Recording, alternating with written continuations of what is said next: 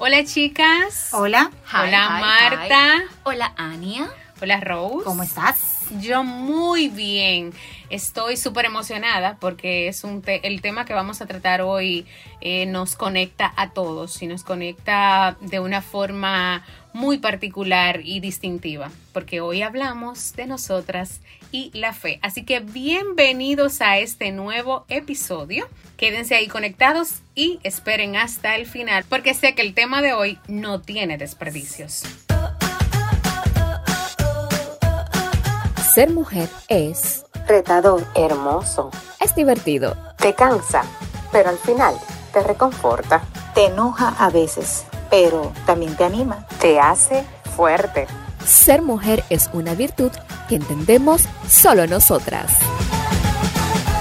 Bueno, podemos decir que la fe es la certeza de lo que se espera la convicción de lo que no se ve. Mm. Es la creencia y esperanza personal en la existencia de un ser superior, puesto que la persona considera esa creencia como un aspecto importante de la vida. La convicción de lo que no se ve. ¿Cuánto nos cuesta muchas veces creer en lo que no palpamos, en lo que no vemos? Sin embargo, sin embargo, hay que, hay que estar claro, el hecho de que tú no veas algo o no, no, puedas tocar algo, no, quiere decir que tú no, lo sientas y que no, existe. Porque independientemente de que existe o no existe, tú puedes decir sí existe o no existe, pero sentirlo. Exacto. Te deja claro que realmente hay algo que va más allá y entra el rol de la fe. Yo entiendo que cuando nosotros hablamos de fe, hay algo, hay muchos aspectos que conlleva el tener fe o el sentir fe. En plena entrada del programa sí quiero decir algo, porque hay gente que no siempre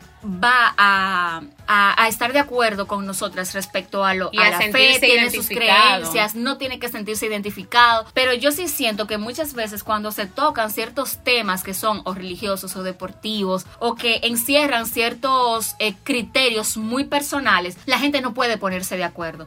Sin embargo, nosotros gastamos muchísimo tiempo oyendo música rarísima o viendo película de lo que sea. Tómese su tiempo para escuchar este episodio porque vamos a hablar de la fe desde una perspectiva muy de nosotras, muy personal, muy tan tuya, así como normalita y tal vez no tal vez, estoy completamente segura que el trasfondo de este programa tiene un mensaje y una misión importante. Totalmente. Cuando yo confío en aquello que no veo, cuando yo confío en aquello que simplemente está en mi pensamiento o está en mis oraciones, pero que yo no tengo la certeza de que realmente va a pasar. Y esa confianza une a, a que pase, o sea, se da el que pase, claro, con una buena comunicación con Dios. Para mí la fe conlleva fortaleza, porque ya después, o como tú también empatando lo que tú dices de la confianza, esa fortaleza que me da la fe dentro de las situaciones que principalmente uno recurre al Señor cuando uno tiene situaciones, difíciles, adversas, uno se refugia en esa fe para tener a esa fortaleza, para uno poder seguir adelante. En muchas situaciones que se me ha presentado en mi vida, realmente arraigame esa fe es que me da la fortaleza para yo poder seguir adelante, que ahí va a venir algo mejor. Yo creo que, esa es la función de la fe. De hecho, yo siempre me he preguntado, ¿cómo vive una gente que no cree en nada? Tú sabes porque yo sé que tú dices, bueno, tú no puedes extrañar lo que no conoces y está bien. Pero mira, he escuchado por personas que son ateas, he escuchado de ellos mismos que en algún momento de su vida ellos, o sea, han tenido que refugiarse ante a esa, esa esperanza o esa confianza porque se han visto involucrados en momentos muy difíciles, muy cruciales de su vida que la única respuesta es Dios. Eso es una realidad. Mira, dicen por ahí que donde llega el médico, ahí comienza Dios. Muchos le han dado muchísimo testimonio hay de cánceres terminales, de enfermedades terminales, de situaciones muy difíciles y ahí es que comienza a obrar el Señor. Pero tienes que sentirlo, tienes que poseer esa fe y hacerla tuya. Hay mucha gente que siente que Dios lo ha abandonado o la ha abandonado en algún momento. Sí, claro. Yo lo he sentido así. Totalmente. Pero, y eso, y eso es totalmente normal. Entiendo desde mi punto de vista. Lo que pasa es que Quizá lo malo sea tú quedarte en ese sentimiento y en ese pensamiento. Exactamente, exactamente. Porque quienes aquí, y vamos a hablar honestamente, no hemos cuestionado a Dios en algún momento de nuestras vidas, ya sea por una situación personal o por una situación familiar o incluso hasta de un cercano, o sea, que le esté pasando algo en su vida y tú te, tú te comiences a preguntar y a cuestionarle a Dios el por qué a esa persona le está pasando eso. Yo creo que la diferencia entre una gente con fe y una gente sin fe es que a la gente que tiene fe, las personas que sienten esa fe dentro de su corazón, como que siempre va a existir en su pensamiento la idea de que sin importar qué, hay una solución, sí. hay un camino diferente y, hay, la gente. Y hay, un para qué. Y realmente tú te vas por la vida realmente un poco más tranquila. Yo creo que sí. Sí, y es verdad, te lo digo. Por eso hablaba de la confianza ahorita. Tú vas confiado en que todo aquello que está mal en tu vida, que no está ocurriendo como tal vez tú lo pensaste o tú lo predeterminaste, tú confías en que Él va a ser mejor si te, si te encomiendas a Dios y si mantienes esa comunicación divina y muy, muy íntima con Dios. Te lo digo porque a veces somos juzgados precisamente por, por tener esa creencia o por tener, por tener esa convicción de que Dios está conmigo, Dios no me va a dejar, eh, no importa qué, Dios está aquí.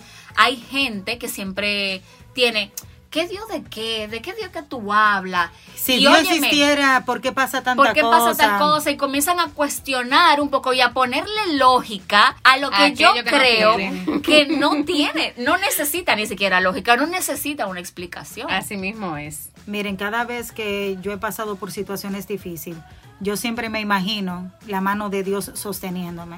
Esa es la primera imagen que yo que me llega a la mente y realmente yo me pongo en sus manos porque en las manos de Dios yo sé que todo va a estar mejor. Yo esa es, esa es como la imagen que me que me llega a la mente. En el caso mío, cuando yo tengo mis momentos así más más más difíciles, a mí me llega un pensamiento como ese pensamiento de esperanza que te dice, "Oye, estate tranquila, que todo que va todo a pasar, va a pasar y no importa, relax y me llega un pensamiento que tal vez para muchos puede ser conformista, pero a mí me da mucha paz y lo siento como esa, almo esa almohada de mi fe. Pudo haber sido peor. Sí, totalmente. Esa es mi frase.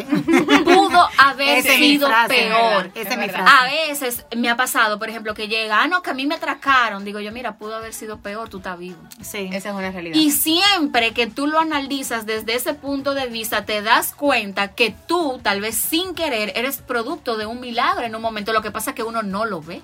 Hay circunstancias en la vida donde por la que pasamos que independientemente de nuestra fe o no, son milagrosas. No hay cómo definirlas que no sea por a través de la presencia de un poder divino. Si un ateo nos dijera, ¿Por qué es importante la presencia de Dios en la vida de la gente? O sea, una persona que no cree, que tal vez está escuchando eh, este podcast, o tal vez una persona cuya fe está a prueba en este momento. ¿Por qué Dios es importante en la vida de la gente? Ahora mismo, la falta de valores es lo que conlleva al no tener esa presencia de Dios en nuestras vidas o en la vida de la persona ya tú estás viendo que hay muchas personas que el matar, o sea, la vida de la persona ya no, vale nada, ningún valor. para nada. Se inculca lo que es el, la falta de honestidad, o sea, los robos. Y no solamente eh, un robo, un atraco, por ejemplo, hasta una pequeña cosa de tú quitarle 100 pesos a alguien. No, eh, no solamente nos vamos a ir a la parte delictiva como tal, sino algo tan simple como que nosotros perdemos ese temor a Dios que nos, nos ayuda día a día a mantenernos por el camino correcto. es como que sentir ese temor te hace hacer las cosas bien. Exactamente. Es como, es como un respeto. Exactamente. El respeto, que nosotros le tenemos a nuestros padres. Y yo te voy a decir algo, por ejemplo, hay gente que dice, no, porque la fe como que no tiene ningún rol en la vida de la gente, pero si algo te hace bien, tiene un rol. Si algo te hace actuar distinto, tiene un rol. Mira, te va a hacer, te hace mejor persona. Si algo te hace, mejor, persona, si algo te hace formar tus hijos bien, es bueno. Mira, una persona que tiene fe, lo he visto y lo he comprobado, tiene una luz propia. Ay, eso es verdad. Brilla y te da paz. Y eso te construye día a día un camino mucho más, mucho más liviano, mucho más ligero. O sea, te construye, más sin embargo, nunca te destruye. Yo, mira, con eso desde de lo que del rol que juega la fe en la vida de la gente, de, de por qué es tan importante la presencia de Dios. Yo digo que sin ese temor, sin esa presencia, estamos más marcados a ser y a tomar peores decisiones. Ejemplo, te voy a poner un ejemplo. Una persona con Dios puede estar triste. Sí, y tal vez una persona sin Dios sea más propensa a, depresión. a, estar depresiva. Una depresión. Una persona con Dios y con el temor de lo que dice su palabra y la conoce y la ha escuchado, tiene esa comunión, puede tal vez una idea macabra o maligna, tal vez identificarla y poder luchar con ella, teniendo la fe como arma, que una persona que está sin, sin, Lo que pasa es que cuando tú tienes esa protección divina, así como lo dice, te proteges ante todas esas cosas negativas. Van a llegar cosas negativas porque el, el, demonio está ahí y te va a tentar todos los días para ver qué tan, qué tan fortalecida está tu fe. Pero tú eres la persona idónea, tú eres la persona idónea para tú decidir si le das cabida a aquello que te va a destruir. Porque díganme si sí o si no, mientras tú más fe tienes, más pruebas, te, llegan, te llegan. mientras tu matrimonio está más sustentado en la fe, más tentaciones y más problemas llegan. Más claro, eso es así. Sí, porque realmente el enemigo lo que quiere tener a la persona de su bando. Y como con esa fe siempre puesta en Dios, en ese temor a Dios, tú vas a recibir más tentaciones. Yo tenía, Yo tenía un profesor que decía, hay que tener fe aunque sea por ser inteligente. Y yo, ¿cómo así, profe? y él me dijo, sí, porque hay diferencias hasta en los matrimonios que tienen a Dios como centro, a un matrimonio que desconoce completamente lo que, lo que, lo que Dios estipula. Óyeme, hasta el trato del hombre que conoce a Dios con, su esposa es distinto.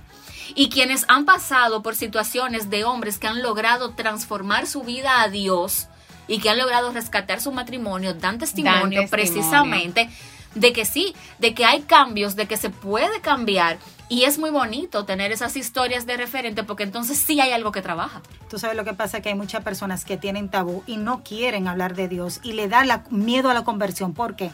Porque entiende que si se convierten ya van a dejar cosas del mundo. Pero no es que tú lo haces obligatorio el dejar eso, sino que tu nueva vida te va a conllevar y a despertar ver que eso en que tú estabas, tú lo estabas haciendo mal, que puede ser en el caso de Farruco. Exacto. Tú me entiendes, Farruco Óyeme. Eh, y ha sido una transformación hasta física.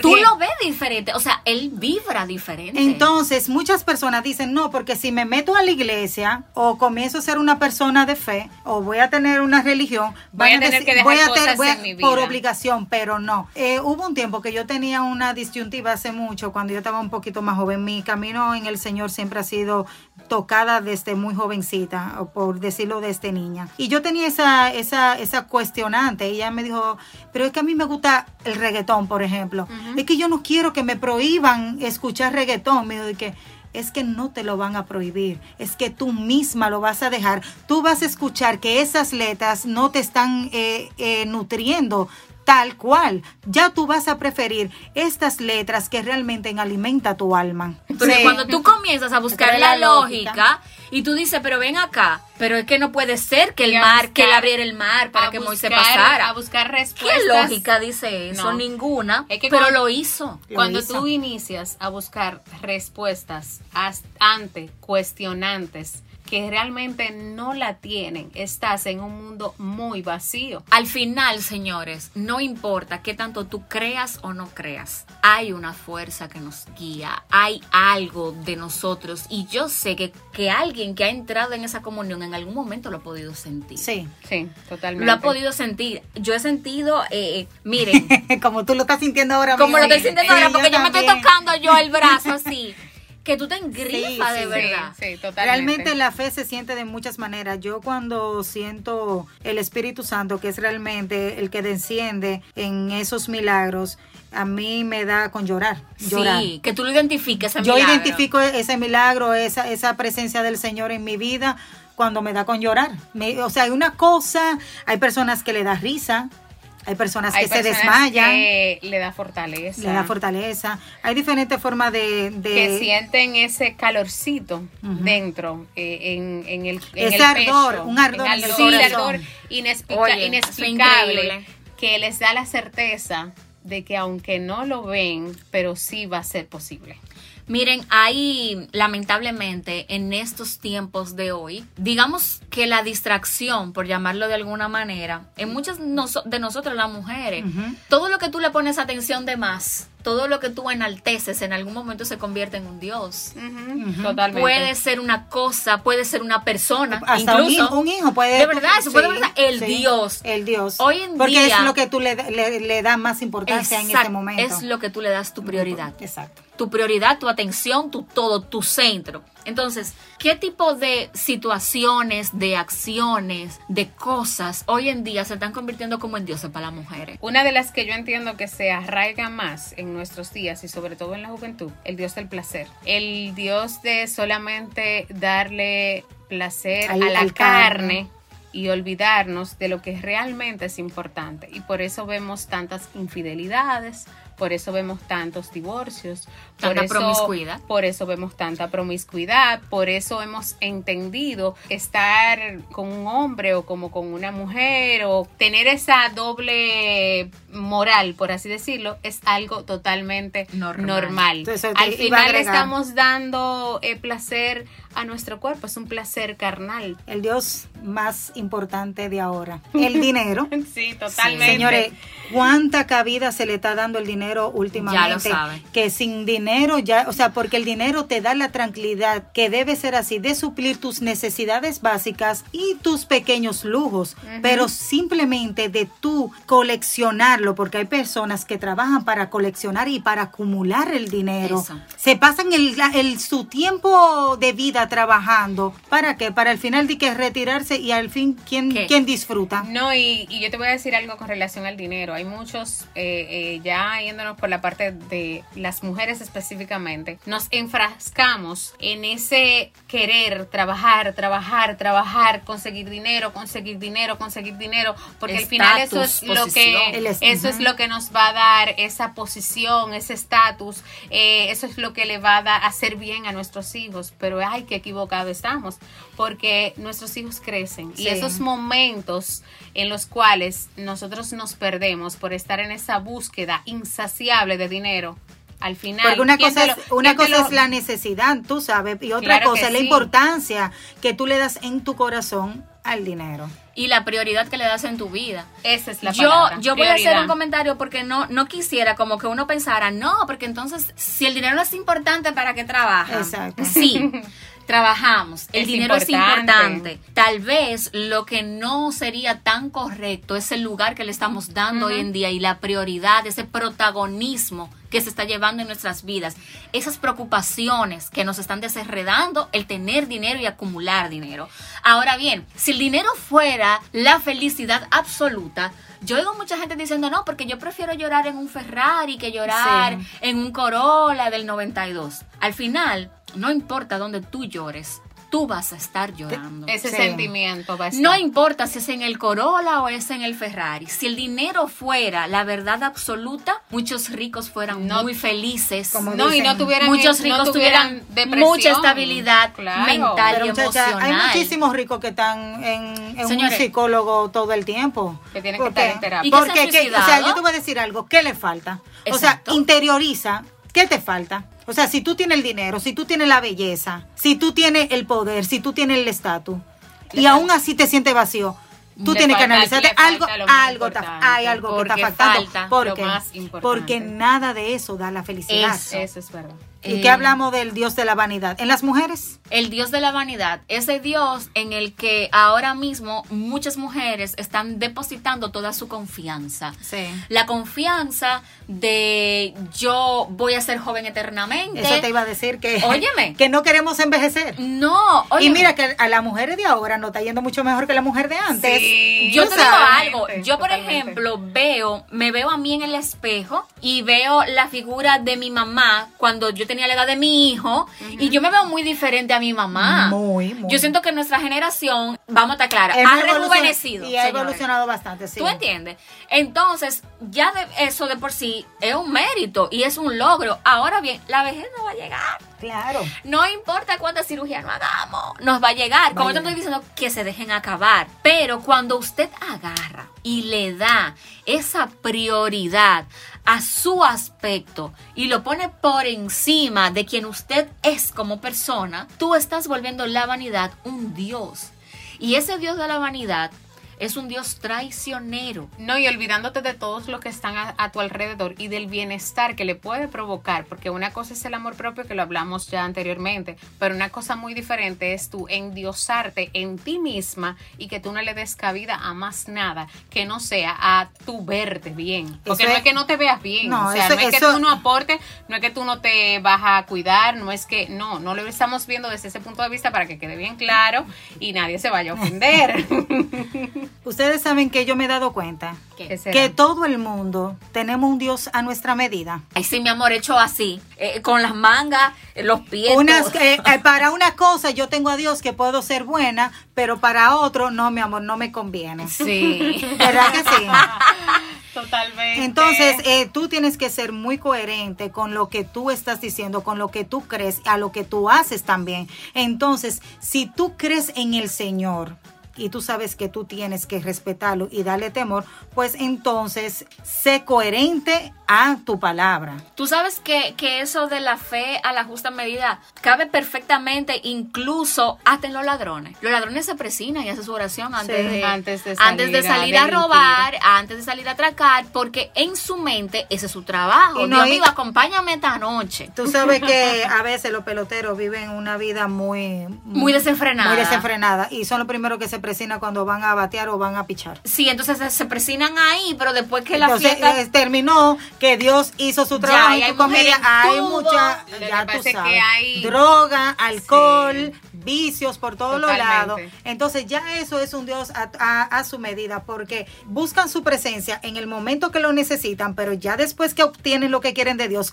se olvidan de Él y sigo con mi vida no, normal. Tus palabras no van acorde, con tus hechos y con tus acciones y interiorizar. Tú sabes que también con eso del Dios a la medida que nosotros creemos que Dios es un, genio que está para ahí en esa lamparita mágica para cumplir solamente nuestros deseos. Y ya, muchas veces pidiendo tal vez cosas, personas, mire de vaina que señores, tal vez ni nos convienen. Pero independientemente de eso, de la parte del, Dios hecho a la medida, a mí me da o me provoca cierta simpatía el hecho de que mucha gente cree que puede engañar a Dios. Es verdad. Podemos engañar tú puedes a en las redes, alrededor. Tú puedes en las redes tirarte de espalda y dar golpe de pecho y bien metido en una iglesia. Tú puedes con tu familia tener una careta. Tú puedes pararte frente al espejo y hasta contigo mismo intentar engañarte. pero a Dios tú no lo vas a engañar. Que Dios sabe lo que hay en el corazón de la gente. Y en los pensamientos. En los pensamientos. Dios conoce la maldad o, Eso es. o sea, que hay en el corazón de una persona. Así es. Y no importa cuánta maroma usted haga, llega un momento en el que si usted no combinó lo que usted está pensando, lo que usted está sintiendo, lo que usted está hablando y lo que usted está haciendo, Óyeme, es que no te van a dar seis. Es que tiene que haber una sinergia en todo lo que tú hagas. Y mira que nosotras no somos santas. No. Porque no te digan, ay, no, pero estas mujeres son no, monjas casi. No, somos mira, simples pecadoras. Eh, con todos nuestros defectos y virtudes. Y virtudes. Y dentro de nuestras vidas han habido momentos muy difíciles. Así es. Ustedes mm. entienden que Dios se ha manifestado en sus vidas de manera, vamos a decirlo, constante y permanente. Mira, en los pequeños detalles es que uno tiene que ver a Dios. No tiene que suceder un gran milagro para tú creer en el Señor. Yo he sentido la presencia del Señor grandemente y he sentido tanto. yo creo que aquí la hemos tocado fondo en algún momento. Así es. Y he sentido también de que me ha librado de peligros y también he sentido su presencia en grandes bendiciones. Que yo sé que esas bendiciones eh, vienen de Él, no vienen del mundo. Pero donde yo siento que Dios más se ha manifestado en mí es en mis hijas, en, mi, en mis hijos. Si, si me pueden escuchar la voz entrecortada, porque voy a hablar de un testimonio para que ustedes vean que Dios es grande. A pesar de las dificultades que se presenten y el gran dolor que uno puede estar pasando. Y a pesar del tamaño de ese dolor, de esa situación. Claro, entonces eh, siempre el dolor de una persona siempre lo va a entender. Una persona, tú puedes ser empático a su dolor, pero una persona que ha pasado por una situación es que te va a entender más. Quizás esto le pueda llegar a una persona que ha pasado lo mismo que yo y pueda refugiarse y pueda... En tu testimonio. Exactamente. y que pueda, también saber que, que, no está sola. Exacto. Que no está sola. Tuve tres embarazos. Mi primer embarazo tuve una pérdida. Mi niño se me murió en el vientre con 38 semanas. Esa fue muy desgarrador. Eso fue un embarazo a término. Un embarazo a término, un embarazo que iba súper bien. Simplemente estábamos esperando el momento de su nacimiento, pero Dios tenía otros planes. Por mucho tiempo yo me cuestioné esa situación. Por sugerencia de muchas personas eh, y la magnitud del dolor, sugirieron que yo pudiera, que tenía que visitar un psiquiatra. ¿Y si te hicieron esa sugerencia? Me hicieron esa sugerencia, entonces yo para no llevar la contraria fui a mi psiquiatra. En ese momento yo entendí que Dios quitó, Dios da. Y yo sabía que si Dios me había dado a mi hijo y me lo quitó por cualquier razón, Él también me iba a dar la sanación de mi alma. Yo sabía que en, un hombre no iba a estar mi, mi sanación. Y era un dolor en el alma que cualquier persona que ha perdido un hijo es lo que va a entender. Y de ahí fue que comenzó más a tejer lo que es mi confianza al Señor, mi relación al Señor, o sea, yo buscaba desesperadamente cualquier tipo de, retiro que me podría ayudar y ahí fue que llegué a Emmaus. Emmaus fue una plataforma que hizo un trampolín, un antes y un después para yo... Como limpiarte el alma, sí. Exactamente. Entonces, no es que no me duela eh, eh, la ausencia de mi hijo, sin embargo, no cuestionó al Señor por su decisión. ¿Lo cuestionaste en algún momento? Claro que sí, claro que sí, claro que, lo cuestioné. Inclusive eh, me, enojé tanto que, que no creí en él, porque yo decía, ¿por qué me tenía que pasar a mí? Después me llegó la misma respuesta a través de él. ¿Y por qué a ti no? O sea, yo no soy, yo soy una más en este mundo. Y entonces todo tiene un propósito. ¿Cuál? No lo sé. ¿Lo he descubierto?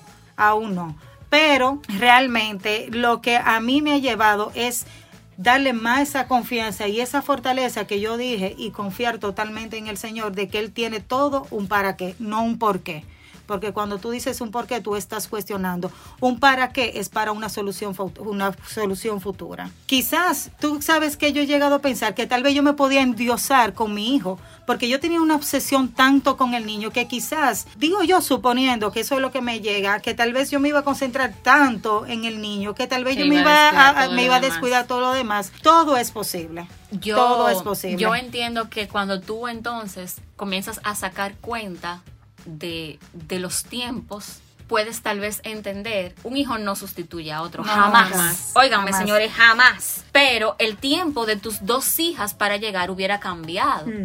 Y tus hijas hoy en día representan precisamente esa almohada en la que tú puedes reconfortarte para decir y para recordarte, conchale, Dios está conmigo, porque yo tengo dos niñas que viven por mí, que están por mí, que llegaron en un tiempo en el que quizás no hubieran podido llegar. No, exacto. Y llegaron en el tiempo perfecto. En el tiempo, ambas, ambas. Y cada una cumple un rol sumamente importante. La, la segunda, eh, Daniela, como se le llama, una bebé arcoíris que viene después de un niño estrella, que es un angelito. Realmente ella tiene toda la característica de una niña arcoíris. Esa niña desde que nació es una luz, es risa, está talentosa, es, cariñosa. Ella me ha regalado todos los mejores momentos.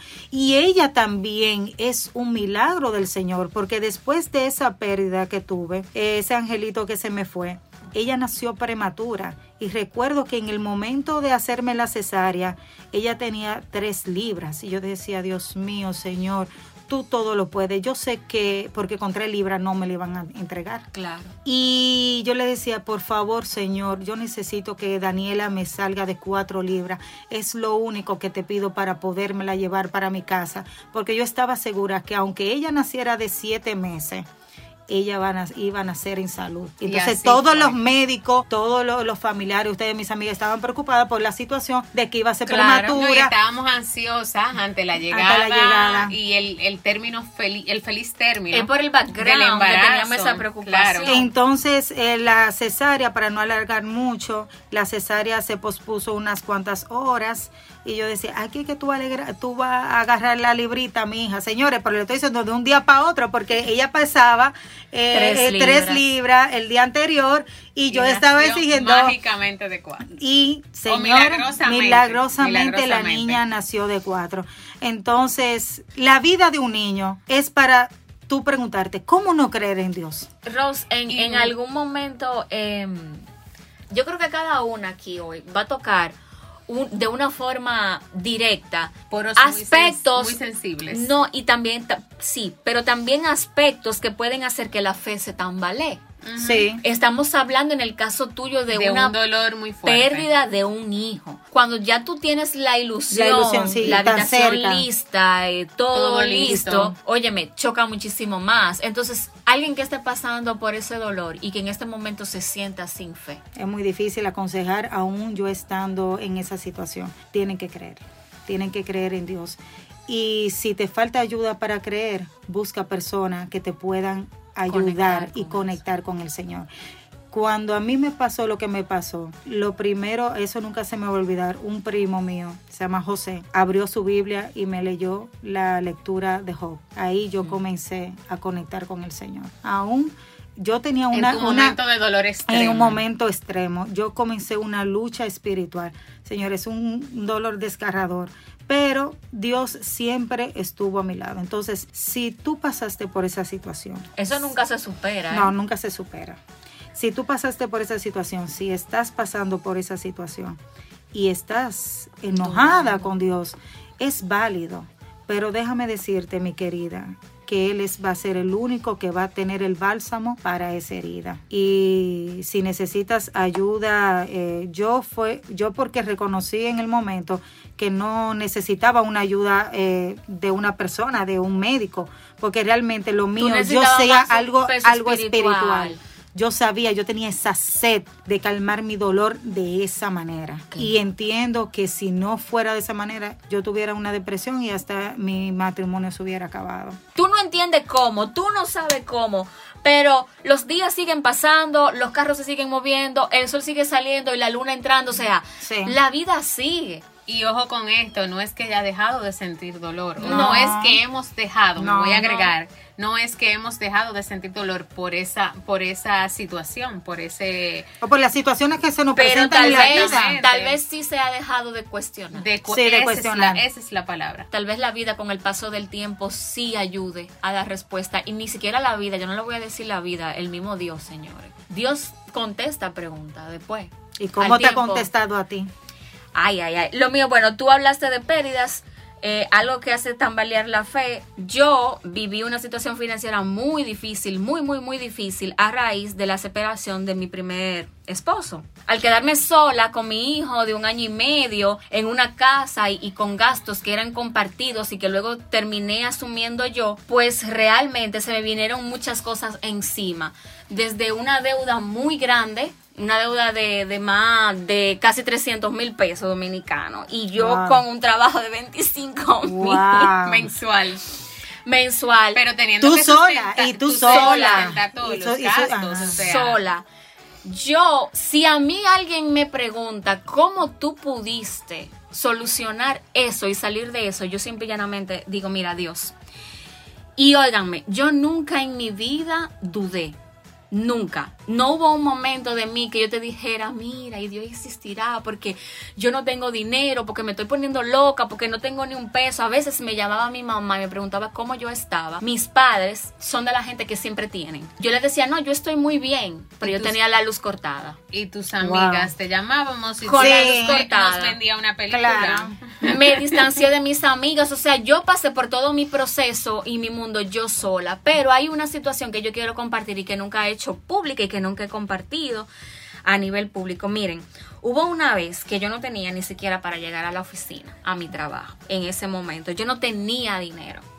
Y yo dije, mira, Dios mío, yo me voy, aunque sea caminando, yo llegaré. Aunque llegue tarde, ya yo llegaré. Señores, en el camino yo me encontré dinero en una acera. Yo me encontré dinero caminando normal en una acera. yo me, encontré 100 pesos, ¿no? Yo me encontré 100 pesos. Tú te puedes encontrar una moneda un día. Tú te puedes encontrar un peso, 5 pesos, 10 pesos. 100 pesos, un billete puesto en la acera. En una acera de una avenida principal. Y yo me encontré mi dinero ahí. Y con ese dinero yo pude llegar. Y pude no solamente llegar, pude volver a la casa. A mí nunca se me va a olvidar eso, pero eso nada más es un solo testimonio de los, miles. Y le digo miles porque una mujer que se ha quedado sola, batallando, que logró salir de todo, que se ha superado a nivel económico y financiero, sin un trabajo estable, porque yo soy independiente desde hace... Eh, que desde hace nueve años. Eso nada más pudo haberlo hecho Dios quien vio, quien iba a mi casa, que yo no tenía dónde sentar a nadie, puede tal vez visitarme ahora y ve, sabe que sola no es. No. También la oportunidad de restablecer mi familia, de volverme a casar y con un hombre bueno.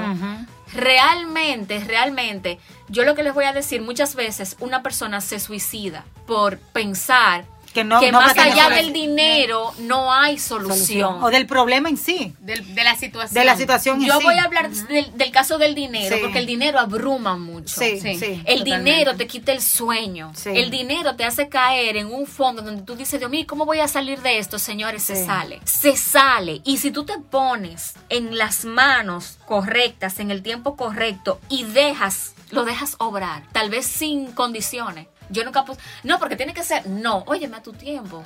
Tranquilo, me ha tomado 10 años. 10 años me ha tomado. Pero la historia que yo he caminado a nivel financiero me deja decirle que sí se puede a la gente, que Dios abre camino donde tú sientes que no hay para dónde coger. Que tú dices, no, cosas imposibles que tú ves en tu mente que puedan pasar, suceden. Suceden porque eso se llama milagro. Y esos milagros los abre la puerta de la fe. No hay otra.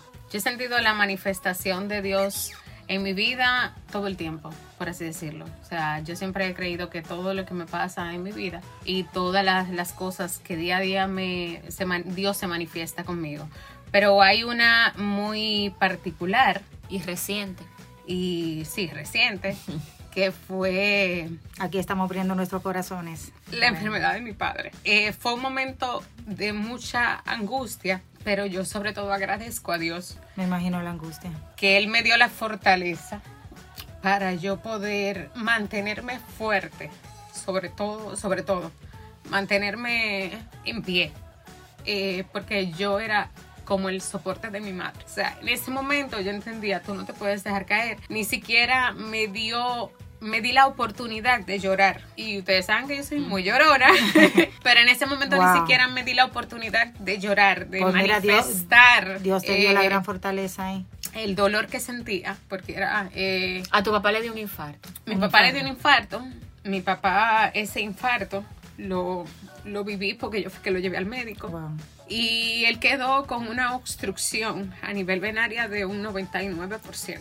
Era un milagro el simple hecho de que él llegara a la sala, a la sala a intervenirlo con el cateterismo por su propio pie. El médico incluso nos reunió para hacernos esa salvedad de que el que él estuviera y no estuviera entubado, que él estuviera en esas condiciones era milagro, porque una persona con la obstrucción venaria que él tenía y él incluso se reunió con la familia, si ustedes me autorizan, yo procedo a realizar eh, la intervención.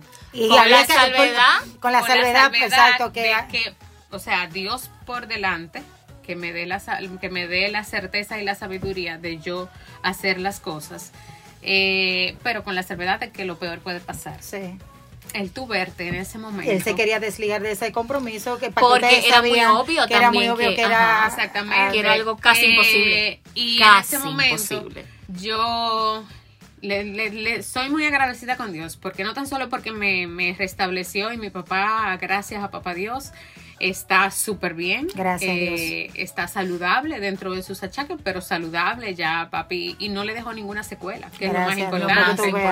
Eh, entonces, en ese momento yo me tuve que estar totalmente fortalecida. Yo tengo que tener la fe de que todo va a salir bien. Y recuerdo las palabras que le dije al doctor en ese momento fue simplemente, usted va a sacar papi de ahí porque Dios está con usted. Eso es declararlo. Eso es declararlo. Eso, es declarar con fe. Y en ese momento lloré porque cuando le dije esas palabras me volteé y le dije, tú tienes que estar fuerte, Ania, y tú vas a estar fuerte en este momento. Y de ahí en adelante, gracias a papá Dios, a la media hora, que ya el doctor nos estaba diciendo que todo había salido muy bien. Gracias. Contra todo pronóstico. Contra todo pronóstico. Pero no se queda ahí. En mi papá, pasado, no me han pasado los 15 días, mi papá le da un derrame. Un ACV. Un ACV. Y aún así, con las complicaciones que había tenido recientemente, mi papá no quedó con ninguna secuela. Igualmente, los ACV te, dejan, eh, causan en ti parálisis, incluso de partes del cuerpo, y mi papá quedó sumamente bien. O sea que eh, yo entiendo que ese es el milagro más latente y más cercano que tengo y que puedo compartir con ustedes. Yo sé que todo el mundo tiene un milagro que contar, un milagro que recordar, y si no lo tiene, cosa que dudo mucho, por lo menos conoce a alguien que se ha vivido de cerca un, tipo de experiencia como esta. Señores, pero eso es cuando tú buscas milagros muy marcados. Porque el hecho de tú despertarte ya es un milagrazo. Claro que sí. El hecho de tú salir de tu casa. Tú sabes la gente que sale todos los días de su casa y no puede regresar. Mira, y no tan solo el tú levantarte, el tú levantarte y tener a tu familia, a tus hijos, a tu esposo. Salud con salud. O sea, una gripe le puede dar a cualquiera, pero imagínense ahora que pasamos la, la, pandemia, el COVID, tantas personas que morían a diario y el tú tener a tu familia saludable era es un milagro, era un milagro y lo sigue siendo día a día. Lo que pasa es que a veces nosotros nos pasamos y pasamos tan rápido por la vida que, no nos damos cuenta de aquellos pequeños detalles y no nos detenemos ese instante a agradecer. Nunca, nunca se te olvide de dar la gracia. Y eso mismo, agradece hasta de abrir los ojos, de respirar. Vamos a escuchar también a alguien que viene a reconfortarnos, que tiene palabras de aliento, que tiene palabras de, de sabiduría para nosotras y qué bueno que podamos hacerlo entre mujeres. Adelante. te escuchamos. Considero que era una persona con muy poca fe. Me desesperaba fácilmente ante cualquier situación difícil. Creo que el Señor Jesús ha tenido muchísima paciencia conmigo, pero después de pasar prueba tras prueba, miraba hacia atrás y me daba cuenta que al final todo salía bien. Ese momento de angustia me lo podía haber evitado si solo hubiera enfocado mis pensamientos en la palabra de Dios y si no me hubiera entregado a los sentimientos del momento. Una de las pruebas más grandes para mí fue cuando después de dos años quedé finalmente en embarazo. Mi esposo y yo estábamos tan felices. Era un bebé muy esperado por nosotros y por nuestras familias. En la segunda cita con la doctora, ella me dice que la progesterona está baja y que sería una pérdida definitiva. Inmediatamente buscamos a otro médico que nos ayudó muchísimo. Pudimos ver su corazón latir en el ultrasonido y comencé mi tratamiento de progesterona. A las ocho semanas regresamos para otro ultrasonido y recuerdo que la técnica, porque eso era en los Estados Unidos, nos miró con temor y salió rápidamente a buscar al doctor. Mi esposo y yo solo nos miramos. Sabíamos que algo no estaba bien. Entró el doctor después de unos minutos, volvió a hacer el ultrasonido y nos dijo lo que tanto mi corazón temía. Ya su corazón había parado de latir. Cuánto dolor y cuántas dudas me invadieron. El dolor me llevó a cuestionar por qué Dios había permitido eso. Solo quería llorar y no sabía cómo iba a hacer para salir de esa tristeza.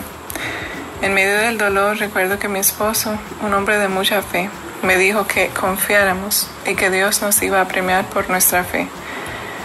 Cosa que la quise aceptar en mi corazón, pero parte de mí dudaba. Dos meses pasaron desde de esa pérdida y comencé a tener náuseas y mucho sueño. Fuimos al médico y nos confirmó que estábamos en embarazo de nuevo. Ese bebé hoy se llama Daniel Jacob y nació el 14 de julio del 2016. La bendición del Señor no paró allí. Luego de Daniel vino Emanuel, luego Natanael, luego Miguel Ángel y ahora tenemos a nuestra princesa Liana María.